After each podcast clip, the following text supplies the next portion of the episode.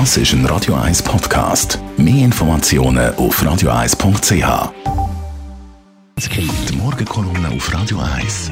Präsentiert von Autop und Stützliwösch. Seit über 50 Jahren Top-Service und Top-Autowösch. Achtmal im und um Zürich. Guten Morgen, Roger. Guten Morgen, Marc, Sally. Gestern ist bekannt worden, dass du die Jungsender Planet 105 an 20 Minuten verkaufst. Mit einem Dienstleistungsvertrag. Also das heisst, du betreibst ihn weiterhin. Warum dein Entscheid? Die Konzentration im Medienwesen geht ja unbremst weiter. Der massive Einbruch der Werbeeinnahme ist vor allem bei der gedruckten Presse noch immer im Gang. Das hat dort zu Fusionen, Schliessungen von Zeitungen und zum Zusammenlegen von Redaktionen geführt. Die Radiolandschaft hat sich vergleichsweise besser gehalten, aber auch dort werden die Rückschläge, die in der Finanzkrise vor über zehn Jahren angefangen haben, nicht wettgemacht, sondern man stagniert auf tieferem Niveau. Darum sieht man auch dort Zusammenschlüsse, um irgendwie die Kosten zu senken. Generell versucht man auch überall multimediale Strategien zu finden, und zwar bei den Privaten wie bei der SAG. In diesem Umfeld ist ein Unternehmen wie Radio 1 mit zwei Sendern fast schon eine Ausnahme. Als Standalone-Player muss man gegen viel mächtigere Konkurrenten antreten, was nicht ganz leicht ist. Vor allem im Bereich von Marketing und Cross-Promotion haben wir viel weniger Möglichkeiten als andere. Aus dem Grund haben wir eine neue Form von Zusammenarbeit gefunden, nämlich eine Art Kooperation zwischen den stärksten Medienmarken für junge Leute in der Schweiz, 20 Minuten, mit einer enormen Reichweite und viel Marketing-Power und der Radioprofi aus unserem Haus, der mit Planet 105 jeden Tag rund 100.000 Personen erreicht. In dieser Kombination glauben wir wirklich, zusammen mit den Leuten von Tamedia hat der Sender ein viel größeres Potenzial als die bisherige Konstellation. Das Mediengesetz, das da immer mal wieder Diskussion war, darum ist es jetzt ruhiger geworden. Was läuft eigentlich dort? Du, ja, seit dem Wechsel von der Doris Leuthard zu der Simonetta Sommaruga im UWEG herrscht dort faktisch Funkstille.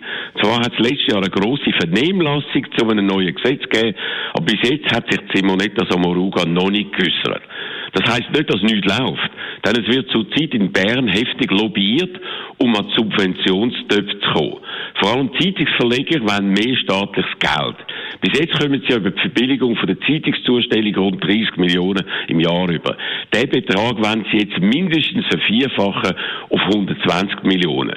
Das bezeichnen wir dort als indirekte Presseförderung, um damit zu betonen, dass es keinen direkten staatlichen Einfluss auf die Inhalte der Zeitungen kann geben, wenn man nur die Zustellung subventioniert. Aber das ist natürlich Augenwischerei. Wenn das Geld in die Kasse der Pflege fließt, spielt keine Rolle, unter welchem Titel das passiert. Indirekte Presseförderung ist also eine direkte staatliche Unterstützung, auch wenn man das möglichst verbrämt präsentiert.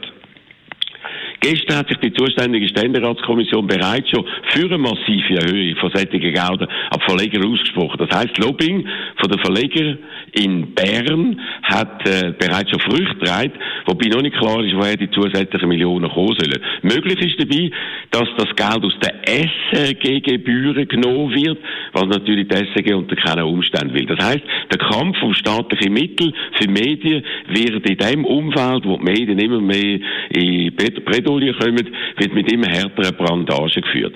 Am Schluss könnten dann fast alle solche Gelder bekommen. Die SRG natürlich, die Verleger von Zeitungen und Online-Portal, Privatradios und Fernsehsender in den Regionen, nur Sender wie Radio 1, die eben unabhängig sind und keine echte Lobby in Bern haben, könnten da dabei leer ausgehen.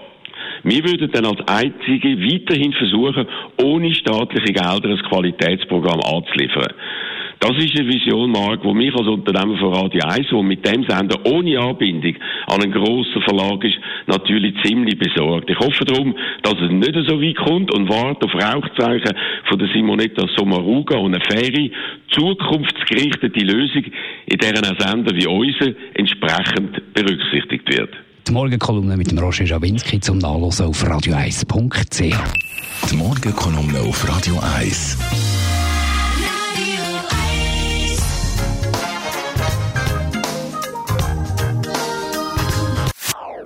Das ist ein Radio 1 Podcast. Mehr Informationen auf radio1.ch.